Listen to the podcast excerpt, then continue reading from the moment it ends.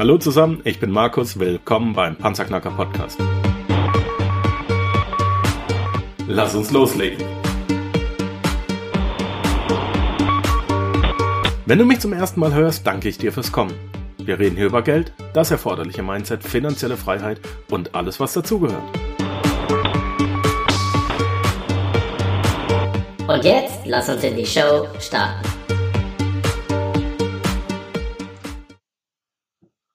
Ein neuer Tag, eine neue Episode, ein neues Interview. Ja, meine lieben Panzerknacker-Hörer, heute gibt es ein, ja, ein, ein, ein, ja, wie soll ich sagen, das haben wir noch nie gehabt. Das ist das erste Mal, dass wir das machen und es ist eine absolute Spezialfolge. Ich freue mich seit einigen Wochen auf meinen Interviewgast heute, denn ich habe aus Amerika, und den wirst du nicht kennen, Brian Page am äh, Rohr. Und zwar geht es darum, Brian spricht leider kein Deutsch, das macht aber gar nichts. Ich werde versuchen, mit allem Englisch, das ich habe, heute das Interview zu führen und ich hoffe, du kannst äh, dem Interview folgen denn ich habe beschlossen, dass der Brian, der hat, der hat so eine tolle Idee, der hat so ein geiles Business, das ist so wichtig, dass wir einfach versuchen, dass wir das jetzt auf Englisch rumkriegen und dass du die Informationen raussaugen äh, kannst auf Englisch. Sollte dein Englisch nicht gut genug sein und du kannst dem Interview nicht folgen, melde dich einfach bei mir, host at panzerknacker-podcast.com und ich werde schauen, wenn sich wirklich viele, viele finden, die das Interview nicht mitverfolgen können, aber die Infos haben wollen, die Brian drauf hat, dann ist das kein Problem. Dann werde ich nochmal ein kleines Video machen und werde euch das dann zur Verfügung stellen, damit ihr wirklich alle Infos habt, die äh, Brian uns auch gibt. So, ähm, jetzt wechseln wir ins Englisch. So, Brian, he, here it comes. So the first, welcome to the Panzerknacker podcast. The very first question to um, every guest in, in, in our show is, how are you doing? Very good. How are you doing? Thank you for having me. I'm fine. Great. I'm I'm I'm, I'm glad you're coming and and that's a great thing. So I I'm not that good in English as in German, of course. So I will I will uh, answer you in in a short way. Can you tell me what you uh, introduced me? What are you doing for living? Yeah, well, I do two things. The first is Airbnb is my main business, and that is uh, I I've learned a way to take properties that I don't own and then list them them on Airbnb and make money with them. And then that led into teaching people how to do the same thing. And now I am the world's leading expert on how to do this technique. And I teach people all over the world in dozens of countries how to do the same thing. So those that, are my two main businesses. That is great. Um, do you do you already teach it in in Germany? Do you uh, have yeah, German have, students? I, I do have a few German students. I've got students all over the world, English speaking students, but I don't I don't speak any other languages. But my course is an English English course, and so yeah, I've got students all over the world. So and that means, and that's a great information, cause that means it is working in Germany already, and everybody who's listening to this can do it as well. So how can you use Airbnb and, and, and live from it? That means you, you must own a lot of flats. Uh, no, I don't own any of my flats, uh, any of the properties. Um, I work with owners. I found a way to talk to owners and get them to let me use their properties to list on Airbnb. So you don't have to own any property to do this. That's great. So so you rent a property and re-rent it again. Exactly. That's basically the the in in the simplest way to explain it. Yes. All right. Um, I saw your uh, webinar and and you said a number in it. Can you tell me how much you made in the very first year when your idea came up? Yeah, I made 117,000 US dollars the first six months, and then over 300,000 my first year, and uh, that was done with just a very few listings. I only had um, uh, the most nine listings, and uh, I've now have students that have gotten way more listings than that. Um, some of them have made millions of dollars with Airbnb. So it's pretty crazy. There's there's just however many you want to do. Some some people get 50, 60, 70 listings or more. Um, so it's, it's something you can scale to any size. I, I tell you, since I heard this idea, I want to do it, and I'm I'm yeah, I'm a little bit pissed that I'm uh, not having the time to do it right now. Maybe I can do it in in nine or twelve months, but I do have to finish my projects I already started to make sure they are successful. And um, but we will we will. Uh, I, that's the next, the very next business I will start over here, and I will prove that it'll Right. work in Switzerland. I promise. Um, the last time I told it, uh, our our friend Jack Bosch, you know him as well, and right now he's my uh, he's my uh, teacher for his business, and uh, I'm doing this in six months. So I'll finish this business and make it running, and after that, I I, I love to to try to to try this Airbnb business.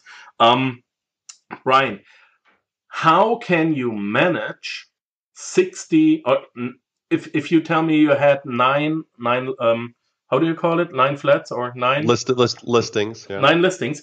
Um, how, how do you manage this? Uh, you you have to make sure that these listings are, are very close to your to your hometown, and because you always have to have to run around and give the people the key and and repair stuff or be there for them. How do you manage this? Well, the good thing is I don't have to do any of those things anymore. I used to do those things, but uh, there's a way to automate like 90, 95% of the business. So the way I teach people is to uh, use these virtual services that you can use online. And so I don't have to talk to the guests because that's all handled for me. I don't have to clean the properties because that's all handled for me. Everything is automated. So really there's not much for me to do except just manage the manage the system. And so I teach people how to build a system because you're really you're running you're like running a hotel where all the rooms are spread out. So um, most people don't want to be a hotel manager. So I teach them how to step back from their business and pay you know a few pennies on the dollar. You're like instead of making 100% of the money, you make 95% of the money, but you get to step back a little bit. And so that's what I teach people to do. Otherwise, you're working all the time, all hours of day and night, trying to you know manage the guests. Yeah, and in in German, I hope I translated correctly. In German, we say, "Don't work in your business, but for your business." Right? That- yes. That's Exactly. what I'm always trying to do. Um, Yep. Well, if if I do have a flat, I I I really do have one. So right Yeah. right in my house, right in my house, I, I I got another flat. So I will start next month with your business, but not professionally. Um, I Yeah. received this flat before we met, and um, it's it's two rooms and a bathroom and a kitchen. And um, um, yeah, what what would you tell me? What kind of furniture should I put in this flat? Well, that's great. If you already have a, a property that you can get started right away. Some people already own property. That's great, but um, really, you, what you want to do is you want to make sure it's staged as as nicely as you can. In other words, you want to look at. I would look at high end hotel rooms to get ideas of what high end hotels do, Mhm. and you'll find they do certain things. They use certain kinds of, you know, looks in the in the room. They'll have art on the walls and special, you know, the b- way the bed's put together. Everything's put together in a way that makes it very inviting because you want your photos to look way better than everyone else in your area. And it's not that hard to do if you know what you're doing. So I recommend people stage the property and then they get a professional photographer to come in and photograph it.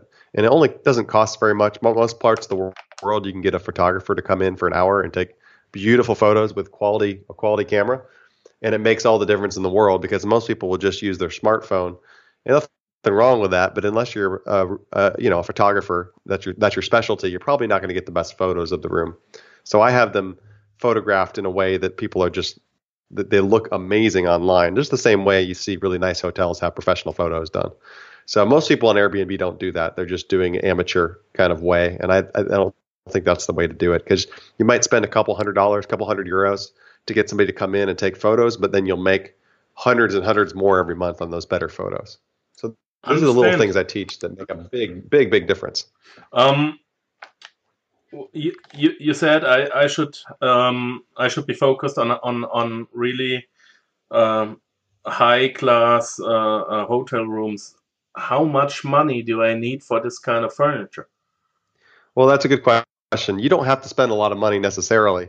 Uh, in fact, I teach people to get gently used furniture. That you don't have to buy new stuff. I would bec- recommend buying the bed new, uh, um, and the sheets new, of course, but not not the furniture. You can go get u- gently used furniture. I find a lot of good things on on Facebook Marketplace. I, I assume you have Marketplace in Germany as well on Facebook. That, that's where I got all my furniture for this flat right now for like about four, 400 US.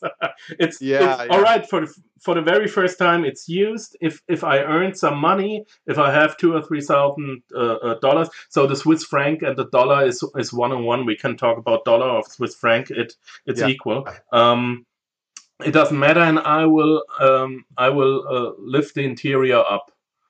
Yes, that- is that's- that okay? that's.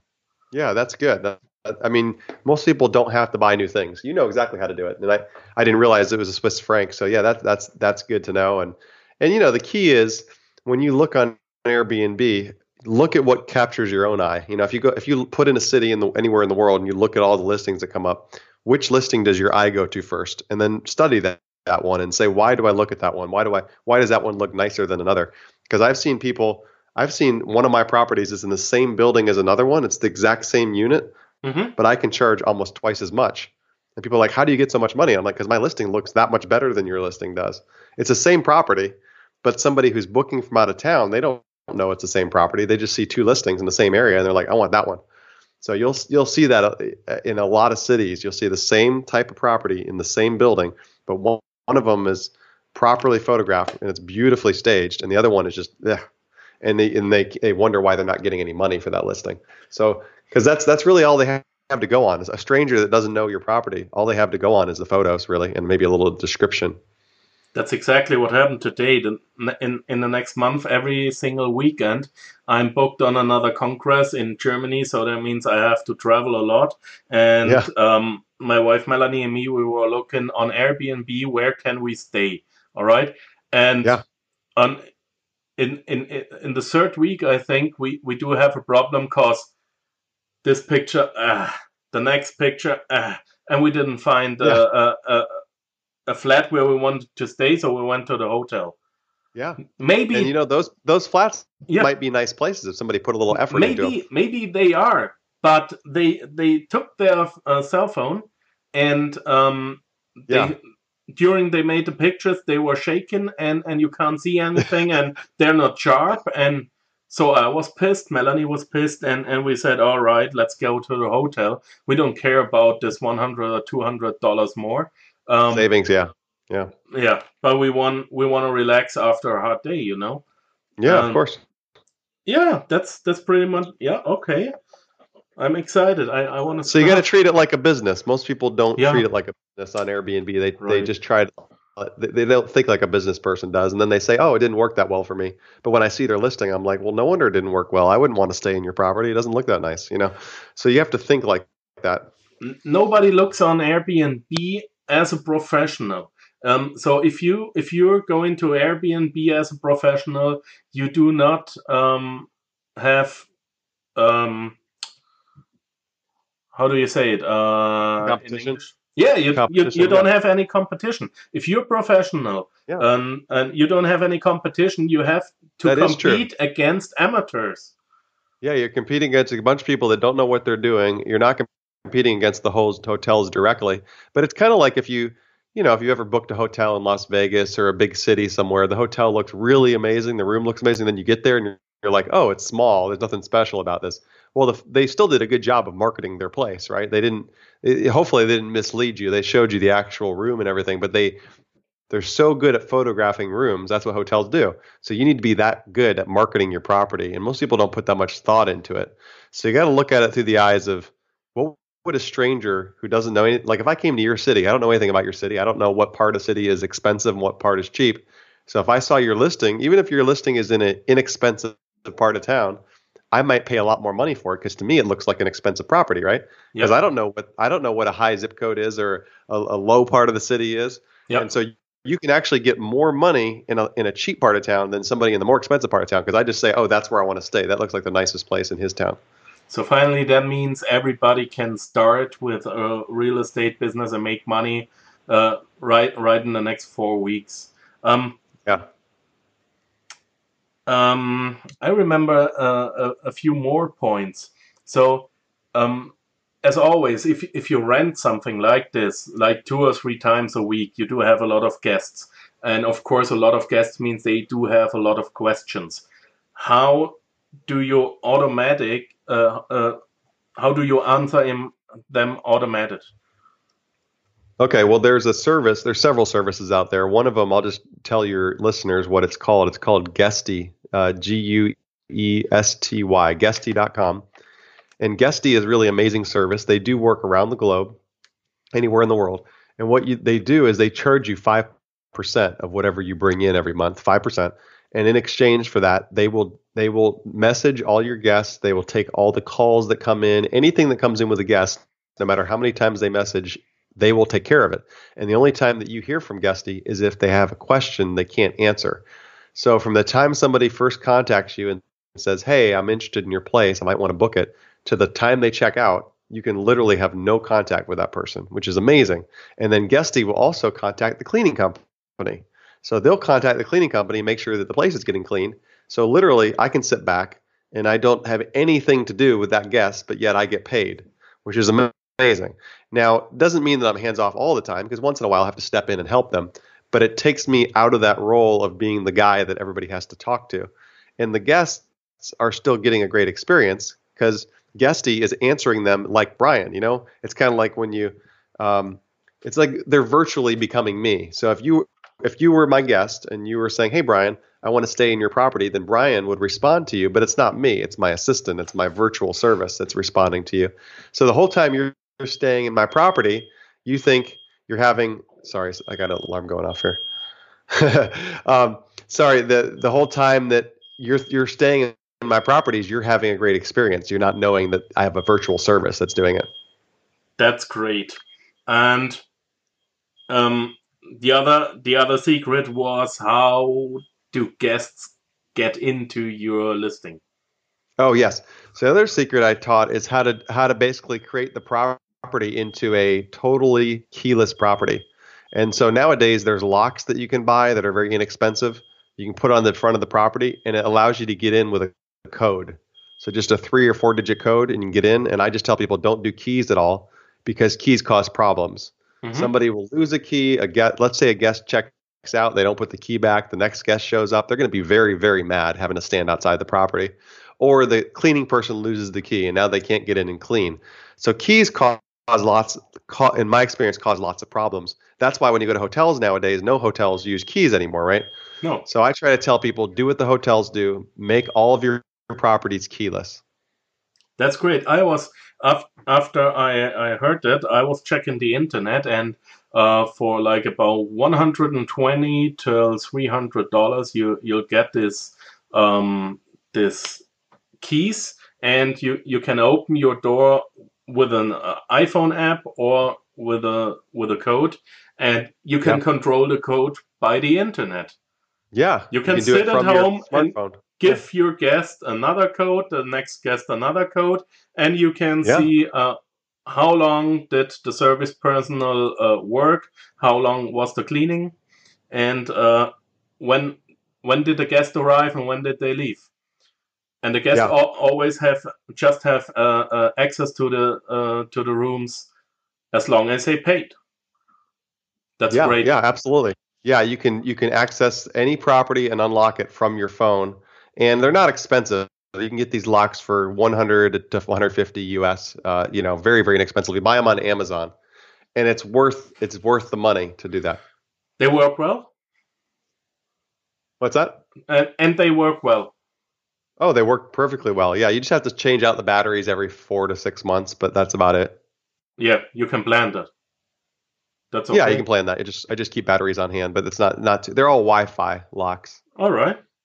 Um, I think about it in my flat. Um, I'll do that. Yeah, I'll do that. So that means I don't have to be over here if I'm having guests. You know, I I can be yeah. in Munich or in Hamburg or in Vienna, It doesn't matter. And my guests yeah. can enter and my guests can leave, and I'll get a short message on my cell phone, uh, short SMS or whatever, and, and I know they arrived well. What are you doing if a guest arrived the very first time? Oh, well, one of the things I do that's very unusual is I I give a every guest gets a bottle of wine um, for free, even if they're staying for one night, even if they're staying only paying me seventy dollars or seven eighty dollars. I, I, give everybody a bottle of wine because what I'm able to do in at least in the U.S. I don't know. You probably have this in Germany. It, you know, we, wine's we do have have wine. be we do have wine. A lot of. No, but I mean inexpensive wine. I think you guys have we inexpensive do have. wine. We do have So, inexpensive. In the in the U.S., you can get uh, wine in bulk for very very inexpensively, like three, four you, you know dollars Mhm. eh, per bottle. And so what I do is I put that bottle of wine out for every guest, and I charge uh, a cleaning fee, like most people on Airbnb do. But I charge another ten dollars per cleaning, so that covers the wine and all the all the soaps and shampoos and all the other th- things that they get.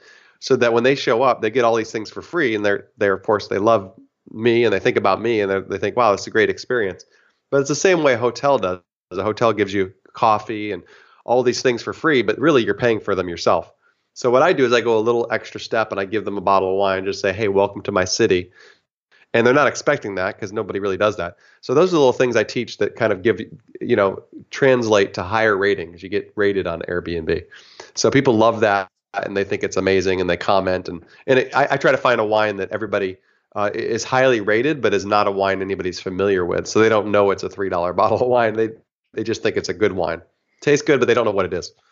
and we were talking about you said it already and you give every guest is uh, hotel cosmetics uh, they're called ho- hotel Yes. cosmetics over here you can buy them really cheap everybody knows this this this little tubes or soaps Yeah. or shoe polisher or sewer kit or something like this everybody no one needs it but everybody loves it I always I always use it in every hotel room. I love it, and I and I take it I look me. at a hotel and I just I look at a hotel and everything a hotel has, Yep. I try to duplicate it.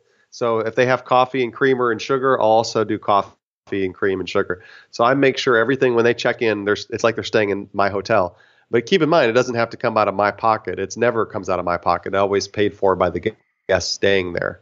So people say, "Oh, well, that's going to cost a lot of money." No, it does not cost any money because you might buy it up front at the beginning of the month, but then you get all those fees every single time, and money comes back to you. So it's I think it's better to to take care of the guests and spoil the guests, and you'll get that money back.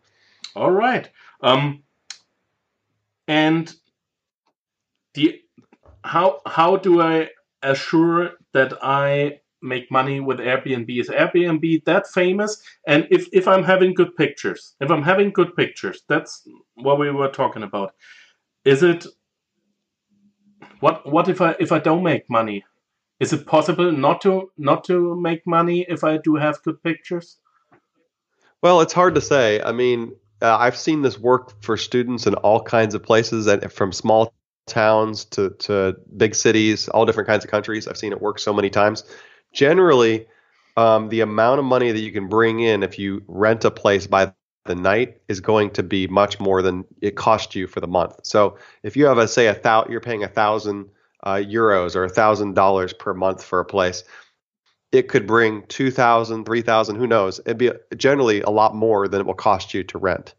So that's a general rule but that that means you're making it available all the time. You're not making it available some of the time. It's available every single day. And also most people don't realize this is that sometimes you need to price things cheaper to make more money. So if you have a place that's say priced for 200 euros a night it might only book you know a third of the calendar but then you reduce that to say 120 euros euros, but you get every single day on the calendar filled. Now you're making more money by charging less because you mm-hmm. get a higher occupancy rate. So it doesn't really matter to me what I charge per night. I only want to know what do I make in a month. So if I can price it with all these different prices and I make three three thousand a month, or I price it high and only make two thousand a month, then obviously I need to change my prices. So I teach people to constantly change their prices, just like you do in a hotel or when you're booking an airline. You get an airline ticket, the prices change every day. So that's what we need to do is we need to figure out how to actively price it so that the calendar fills up quickly. So All what. I'll do, I'll give you an example. So let's say it's um, today is uh, is Monday. So let's say I have tomorrow, Wednesday, Thursday, and some of those days are open on one of my properties. I'll, I'm going to aggressively discount them. So I might give them 50% off just to get those days filled. Because I don't care if I normally make 200 euros. If I can get 80 euros to, tomorrow night, I'm going to take it because it's no extra work for me. I don't want to leave that property empty. And if you start filling in all those days, then you're going to make a lot more money over the course of the month.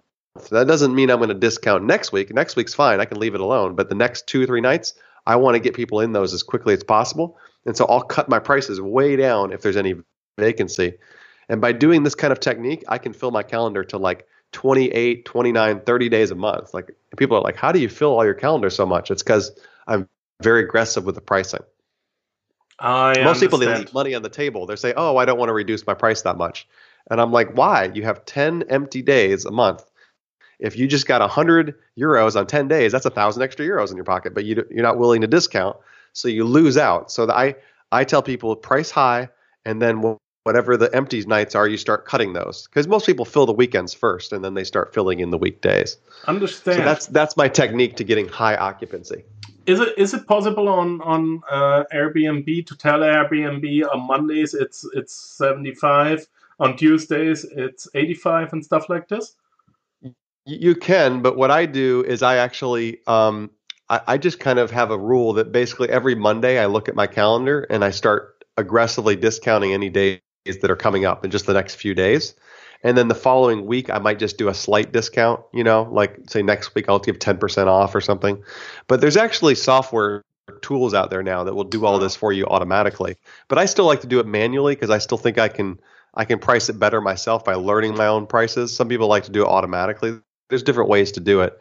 But the key is you just don't want to pick one price, throw it on there, and then leave it alone, which is what people do. They just say, "Oh, I want to get this much," and then they wonder why they're not filling their, calendar up. It's because they just pick some random price, and they're not testing that price with the marketplace. So you might be surprised if you take a property and you divide it by 30. So let me just do. I'll give you a, a quick for those people out there that, that like math. I like to like to hear how numbers work. let's just take a let's just take a property that's two thousand dollars All right. and let's divide that by th- 30 days. So if we do that, we get $66 per day is what it costs. So if we only charge double that, which is 100 and, you know, 20 something dollars, that's I'm sorry, $133, then that is um, that's not very much to charge, right? $133 doesn't sound like that much per night, but that's actually double. So we could if we filled the calendar, we could actually make double the money. So we have a $2,000 property and we bring in another 2000 and Yeah. we get to keep that money. Now we may have to pay some utilities, so we pay two or three hundred in utilities, but that's pretty good if you can make seventeen hundred dollars on a property you don't own every month. And that's kind of the way it works. So most people wouldn't do that. They would just say, "Oh, I want to get two hundred euros," and then they don't get it filled, and they wonder why. Oh, I only got eight days this month.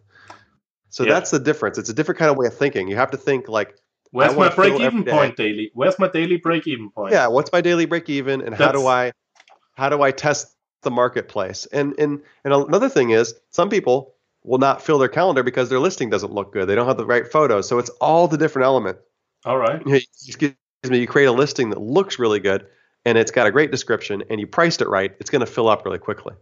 Okay.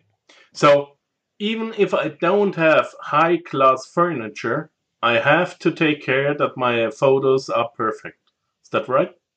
Yes, and you can make a place with average furniture look really good if you have what I call staging, which is like decor. So staging is things like, you know, like uh, you're gonna have art on the walls. Mm-hmm. Like you might have a really nice bed, but you have no art on the walls, and you have no lamps, and you have no um, pillows and extras. It just doesn't look good. You know, it doesn't. It, it just looks kind of empty. Yep. So so you can go get those things. You don't have to spend a lot of money on those things, but that's staging. So if you look at a photo of a hotel room and you say, why do they have all those pillows on the bed? You know, as guys, we think that's silly, but that makes the room look really good.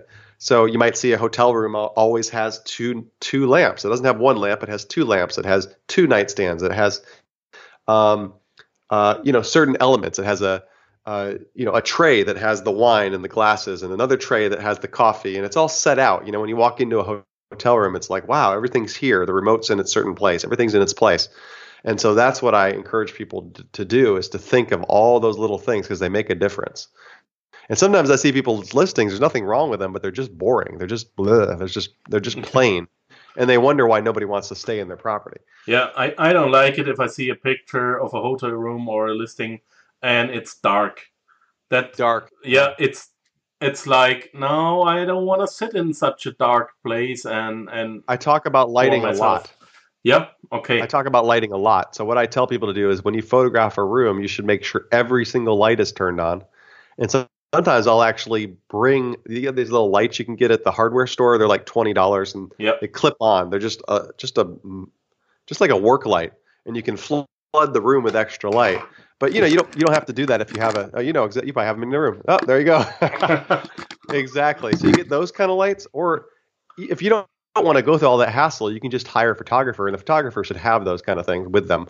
And you say, I want you to light the room up because it makes a huge difference when you see a room well lit versus not well lit. And it's just kind of a it's a psychological thing. People see your listing and they say oh that doesn't look very inviting. And then they look at the next photo of a new listing and the only difference is it's well lit. So I, those things are really important. Do you do you renew your photos every few months? i don't. Once i find photos that work i usually don't mess with it but i do try to constantly improve. So if i get a listing and let's say i didn't have enough time to get it right i'll just take some quick photos throw them on there on airbnb I'll start getting some bookings, and then I'll bring in the photographer a month later to, or a couple weeks later to get the real photos. And then I'll upgrade the photos. But Yeah. once I get them and they're they're right, I don't I don't mess with them. I don't. But no A/B testing or something like this. No, that's a great idea. I don't do A/B testing, but what I do is I test the first photo, because on a listing, the only photo somebody sees is the first photo. So if you Yep. search on Airbnb, you will not see more than one for each listing. You only see one. So some people will have a photo of their city, which does better than the photo of the room. So if you have a boring, you know, like if you have a bedroom in your house that's not very exciting, you might want to put a photo of your city, a beautiful photo, and somebody might click on that just for out of curiosity first. So you can, you know, you can try different kinds of of uh, cover photos to see which one gets the best um, click through. But other than that, you don't really need to do too much A/B testing. Mhm. So, um, wh- what else do you outsource? What what else is possible to outsource? Okay, well, well, really, there's only a few things you need to outsource. You need to outsource the cleaning, any small items that come up like repairs or maintenance. Those Yep. things got to be outsourced so that if a toilet clogs, you got to know who to call because I don't want it to be me if I'm traveling or somewhere else. And then you want to outsource the guest uh, uh, front desk, what I call the front desk, and and that's a bit really. I mean, every, everything else is. I mean, that pretty much covers most of it. um, you know, one of the things I talk about is getting partners that help you with money and that kind of thing. Like if you want to get started in this business and you want the money to go out there and get started quickly, you can always get partners. But that's not really something you're outsourcing. It's just saying, hey, I want to go get three thousand dollars so I can start my first listing, and you might get a partner and say to them, I'll give you back your three thousand, and I'll give you another ten percent on your money or twenty percent on your money if you just let me borrow them, or I'll give you the first three thirty five hundred out of my listings. So they get a mm-hmm. good return on their money, and then you you get to keep that listing and keep all the money on the listing.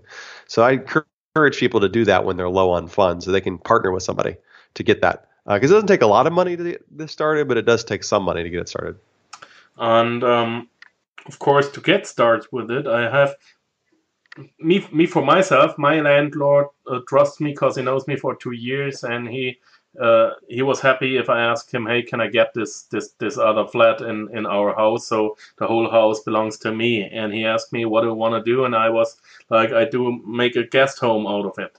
And and he was fine Yeah. with it, and it, and everything's fine. But how how uh, do I get foreign people to trust me?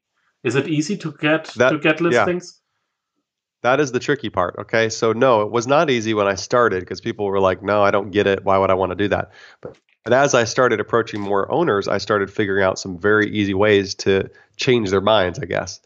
And so I teach people in my course how to do that. And it's a lot of simple things like, hey, you know, you should have a website set up, you should have a business card, you should show up dressed like a professional.